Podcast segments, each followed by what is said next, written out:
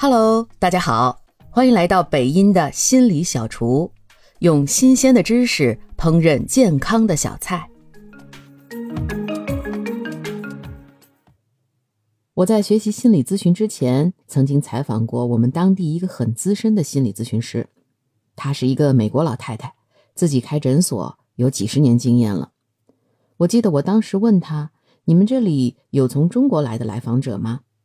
她说：“很少。”几乎没有，我就问他为什么，他说：“因为我发现亚裔不太愿意聊情绪，我的治疗通常对他们效果没那么好。”我当时就觉得很失望，我想我要学的就是这个来帮助我周围的这些来自中国的移民啊，他这个说法好打击人呢。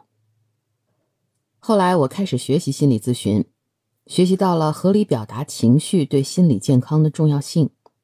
老师教我们要特别关注来访者的情绪，帮他们把情绪说出来。但是我发现做到这一点对我来说都好困难啊，因为我需要说出：“哦，我看出你现在很忧伤。我感觉到你似乎有点愤怒。”说出这样的话对我来说好像很不自然，不像在说人话。所以我对这个情绪表达一开始是有点抗拒的。我甚至觉得这个方法应该不适合我们中国人。那些比如悲伤、愤怒、痛苦、焦灼这样的词汇，根本就是书面语呀，日常口语谁这么说话呢？但是随着学习的深入，我才发现，如果不能触及情绪的表达，心理访谈都只是在浅层上，而不能触及来访者心灵深处的咨询，效果都是不好的。那么，为什么我们中国人不擅长表达情绪呢？我自己分析啊，一是因为我们文化的影响。我们中国文化呢是集体主义文化，我们是要通过整个集体的进步来带动个人的进步的，所以我们文化中讲究社会和谐，讲究隐忍内敛。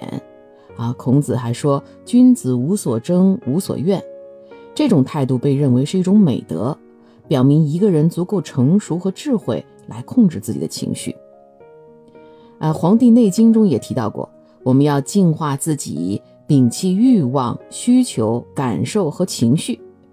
道教也教导我们要超越人类的情感和欲望，与自然法则相融合。当然了，还有我们的面子文化，哈，情绪的外露可能会被视为失态或者失控，影响到个人面子和尊严。你看啊，从儒家到道家，甚至到中医，哈，都会要求我们中国人呢，啊，不去轻易，不去轻易的表达自己的情绪。二呢是用词语，第二呢，从我们脑科学角度来讲，第二呢，从脑科学角度来讲，用词汇来表达自己的情绪，对大脑来说本身就是一个非常复杂的工作。有一个说法是啊。情绪在我们的右脑，而词汇表达在我们的左脑。当我们要组织词汇来说出情绪的时候，我们需要两边大脑同时协作。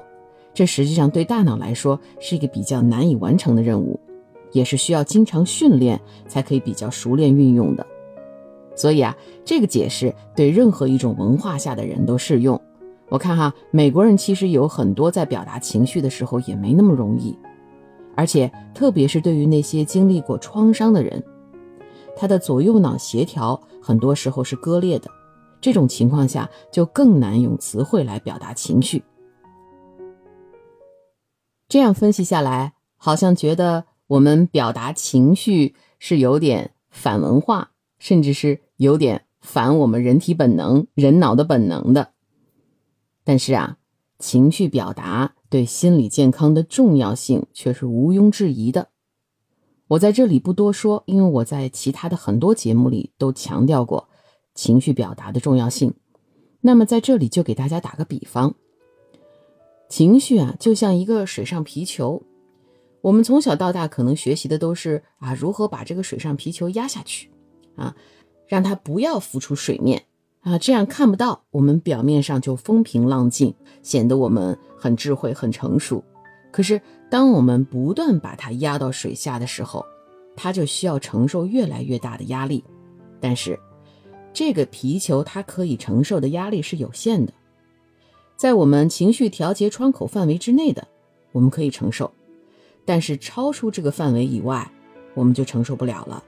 这个皮球就会反弹，因为它承受了太多的压制，一旦反弹，就会导致激起很大的水花。而很多心理出现问题的人，都是因为长期压制，导致这个皮球承受不了了，要弹出来，所以会激起更大的水花，变成了发脾气、暴怒这样的激烈的情绪，从而影响到他们的人际关系，影响到他们的工作，而这样的恶性循环又更加恶化他们的心理健康。可见啊，对情绪来说，压制是不利于心理健康的。我们要想办法让这个皮球可以少一点压力，一次让它浮出来一点，找到办法疏导，才可以让它始终处于可调节的范围。那么，我们如何健康的表达我们的情绪呢？其实啊，我们的传统文化中也有很多可以借鉴的方式。你看，李白用“举头望明月”。低头思故乡来表达思乡之情，杜甫用“空山松子落，幽人应未眠”来表达内心的不安、忧愁和孤独。我之前还出过一期关于甄嬛的情绪管理方式，那也是大师级的，大家有空可以听。那么，对于成年人来说，还有什么适合情绪表达的方式呢？首先啊，就是交流与倾诉，与信任的朋友、家人或者心理专业人士交流，倾诉内心的情感和困扰，是一种健康的情绪表达方式。而且这种交流的方式，实际上也是一种大脑的训练，可以帮助我们练习这种左右脑同时协调的运作方式。长此以往，我们就很习惯这样的表达方式，从而让我们的情绪总有一个健康的出口。第二个呢，就是自我反思与记录，将我们的情绪写下来，也有助于自我反思和情绪管理。通过书写，我们可以更清晰地认识自己的情绪，并且理解情绪背后的触发因素，啊，把自己的想法也列出来。这样的反思可以帮助我们更好地处理和表达情绪。第三就是艺术创作，我们可以通过绘画、写诗、音乐。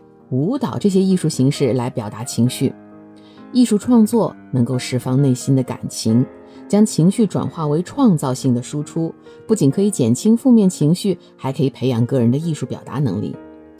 第四，运动和身体表达，身体运动也是一种很有效的情绪表达方式，我们可以通过跳舞、瑜伽。跑步这些活动来帮我们释放紧张的情绪、焦虑和压力，从而促进身心的放松与平衡。最后啊，我想说，在情绪面前，人人平等，成年人和小孩子一样，也是有情绪的。我们应该要表达自己的情绪，只是作为成年人，我们的表达方式需要迭代，要用更高级的方式。今天给大家教的这几种方式，你学会了吗？学会了就赶紧用起来吧！